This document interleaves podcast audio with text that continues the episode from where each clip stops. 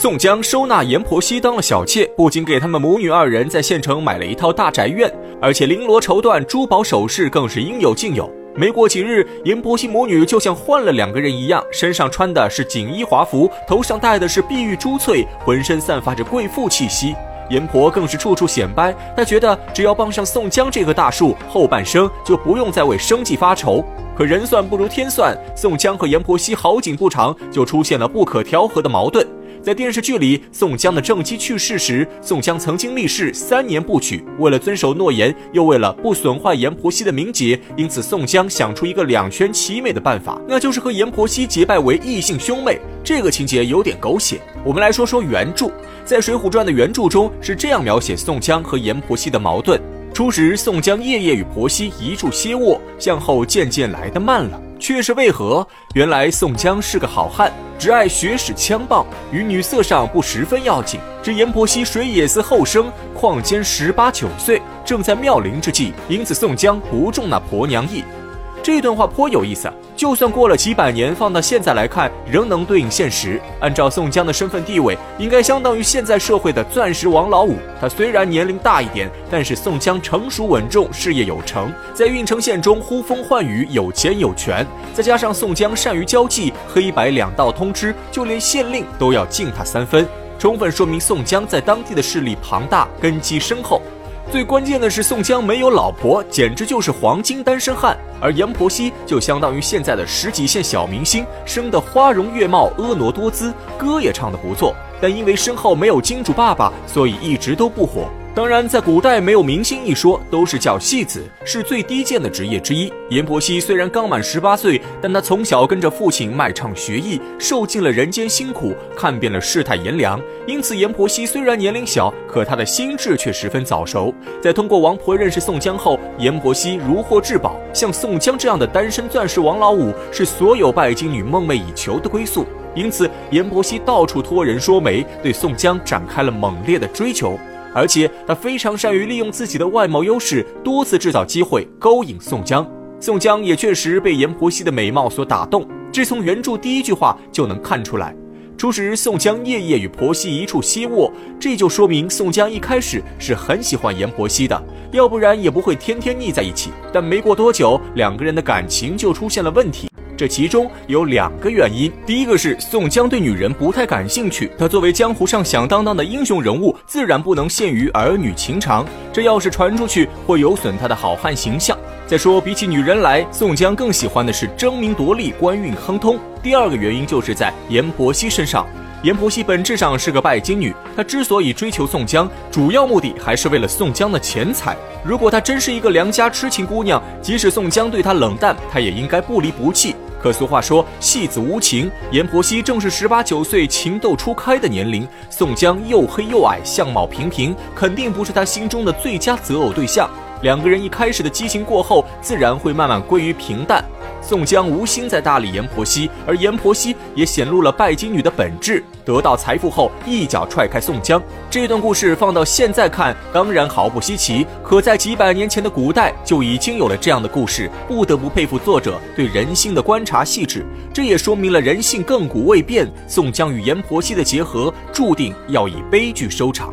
就在宋江与阎婆惜貌合神离的时候，第三者悄然而至。此人正是宋江的同事张文远。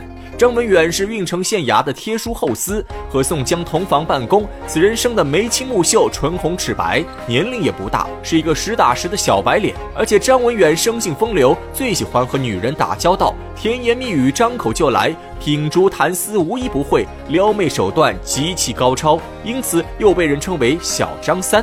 张文远工资不高，可天天到处拈花惹草，这一来二去，钱就有点不够花，日子过得有些拮据，经常被人堵在门口要债。多亏有宋江的资助，才让张文远多次渡过难关。再加上宋江在工作上也经常点拨他，张文远便把宋江当成恩师一般。但俗话说，戏子无情，小人无义。阎婆惜对宋江没有感情，张文远对宋江也没有义气可言。一次偶然的机会，宋江带着张文远来家中吃饭。张文远第一次见到阎婆惜，就被迷得神魂颠倒。他阅女无数，可阎婆惜这样的美貌，还是让张文远有些把持不住。雷横与朱仝对张文远态度冷淡，他们最看不起张文远这种渣男。可张文远却并不在乎。从进入宋江家门开始，他的心神就完全被阎婆惜所吸引，阎婆惜的一颦一笑都被他牢牢记在心中。宋江等人在楼下欢声笑语、饮酒畅谈，可阎婆惜却在楼上形单影只、独守空房。在宋江一日又一日的冷落中，阎婆惜对宋江仅存的那一点感情也在慢慢消散。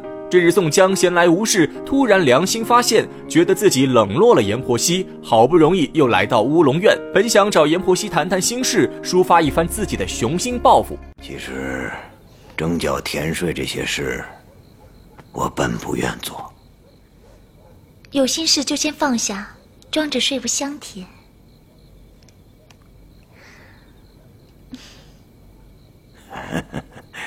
你不懂。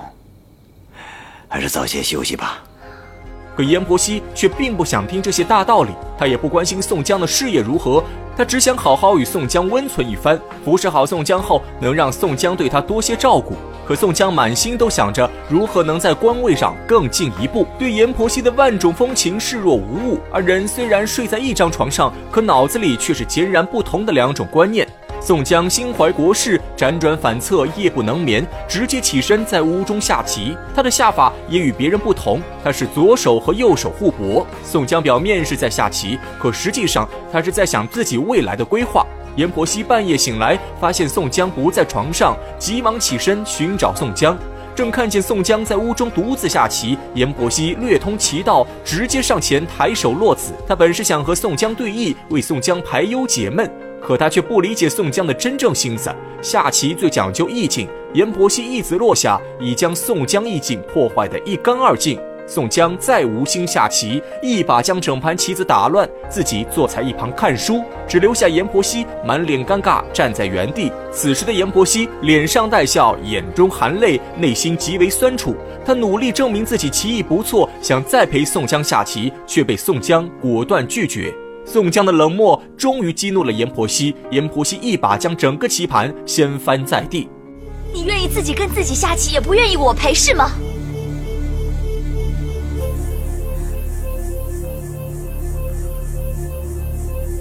哪里有这种事？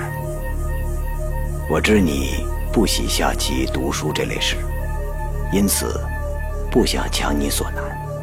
为了三郎，我上刀山下油锅都甘愿。哪有勉强之说？